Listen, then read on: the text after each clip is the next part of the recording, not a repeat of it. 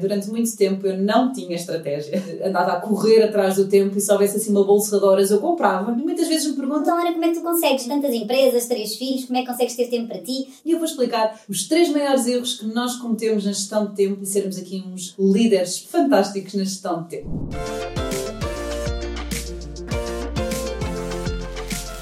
Bem-vindos ao episódio 139 do meu podcast Olho para a Coisa com Ana Gonçalves e hoje os três erros mais comuns na gestão de tempo. É verdade, eu não sou um ET, eu sou uma pessoa normal que desenvolvi esta capacidade e posso-vos dizer que é um músculo que se trabalha e depois nunca mais volta para trás. Portanto, é diferente ir ao ginásio. Quando paramos, voltar volta para trás. A gestão de tempo, depois de nós conseguirmos introduzir aqui método e estratégia e conseguimos rapidamente ir fortalecendo cada vez mais este músculo. E tive que desenvolver aqui esta minha capacidade e posso-vos dizer que isto acontece também com os meus amigos. É quando tenho um filho, quando tenho dois, quando tenho três, quando tenho sete, sim, tenho um amigo com sete, ele diz que cada vez está mais otimizado na gestão de tempo. Porque é mesmo isso, o que é que nós fazemos com o nosso tempo? E nós cometemos grandes erros porque ninguém nos ensina a gerir o tempo e de que forma é que nós podemos aqui tornar-nos mais uh, autónomos. Mas é uma grande dor de todos nós, não é? Porque estamos aqui a querer fazer tudo, temos tantos estímulos nesta era tão digital, não é? E que parece que temos que estar todos a ser muito mega produtivos, até é errado não trabalhar, descansar, não é? E como é que nós conseguimos então no dia a dia gerir melhor esta nossa agenda? Primeiro, o erro mais comum é não ter um plano do dia, não é? É nós andarmos aqui a fazer as tarefas de conforme as coisas acontecem. Portanto, andamos aqui a apagar fogos, não é? Este modo bombeiro, em que se eu não tenho claras as minhas prioridades, se eu não tenho claras quais são as tarefas-chave que eu tenho que finalizar e fazer no meu dia de hoje, se eu não tenho este plano, Vou falhar no sentido em que vou estar completamente a receber estímulos, não é? E ter que resolver aquele ar-condicionado que avariou, aquele cliente que reclamou, aquela solicitação,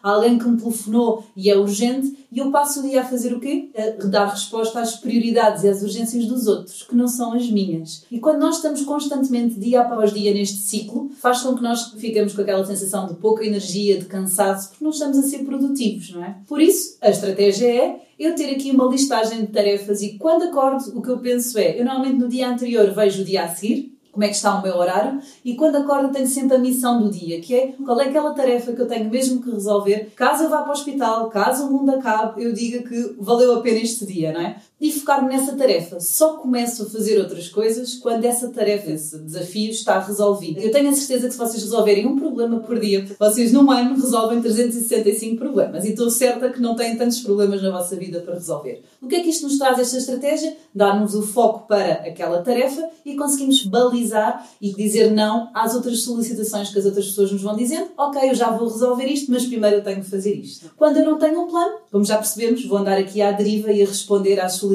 dos outros. Depois, segundo erro mais comum, nós somos muito pouco disciplinados, não é? Ok, eu até vou fazer aqui os blocos de tempo, vou fazer a tarefa, mas de repente toco o telefone, de repente tenho aquele e-mail, tenho aqui um grupo do WhatsApp da família, caiu aqui uma fotografia, dos meus amigos que estão a combinar o jantar para logo à noite ou para amanhã, e não pode ser. Nós temos mesmo que nos focar naquela tarefa, e eu posso vos dizer que acontece imensas vezes quando eu estou focada naquela tarefa para aquela empresa, se me telefonam de outra empresa, eu não atendo. Eu estou a fazer o quê? Eu estou a balizar o meu tempo, eu estou a criar aqui mecanismos e como é que nós podemos fazer? Seja fecharem a porta. Eu já cheguei a ter na porta a dizer o não incomodar, tipo hotel, não é?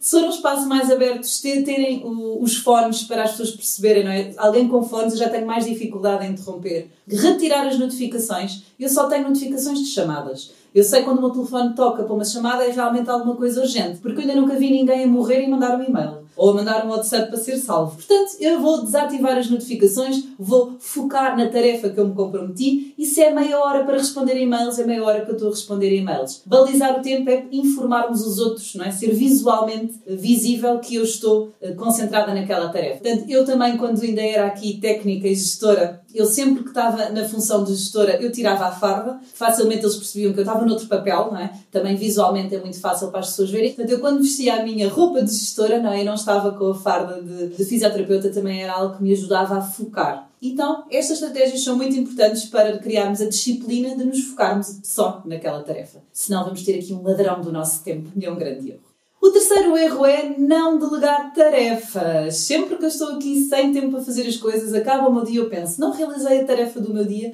a missão que eu tinha no meu dia, porquê? Eu tinha mesmo que fazer tudo aquilo que eu fiz. Eu tinha que responder a todas as licitações. Eu balizei o meu tempo visualmente para toda a gente perceber que eu tinha que estar ali, não é? E normalmente há sempre tarefas que nós achamos em primeira reflexão que tínhamos de ser nós a fazer todas, mas não tínhamos, não é? Tinha mesmo que ser eu de ir buscar aquelas cópias à recepção que fez com que eu perdesse meia hora porque encontrei um cliente? Será que tinha que ser eu a fazer aquele telefonema que me durou muito mais tempo e não poderia ser alguém? Portanto, é no fundo nós conseguirmos identificar as tarefas que não tinham necessariamente que sermos nós a fazer, não é? O líder ser desnecessário é um bom líder, mas muitas vezes em pequenas organizações nós temos que fazer aqui muitas tarefas operacionais e do dia a dia, tudo certo, mas façam esta reflexão. Chega a sexta-feira, chega ao fim do dia, estou muito cansada, não cumpri o meu plano. O que é que me fez não cumprir? Quais as tarefas que podiam ser outras pessoas a fazer? E só depois disso é que eu vou pensar quem me podia ajudar. Muitas vezes o que é que acontece? Eu estou tão cansada de pensar amanhã vou pedir ajuda à Susana, mas eu nem sei pedir ajuda do quê? Nem tenho clareza qual é a tarefa que eu quero delegar. E isto também não vai funcionar. Portanto, este terceiro erro é muito importante, o não termos a capacidade para identificar as tarefas que não tinham que ser feitas por nós, para conseguirmos delegar. E temos muita dificuldade disto em delegar e não somos os únicos, certamente.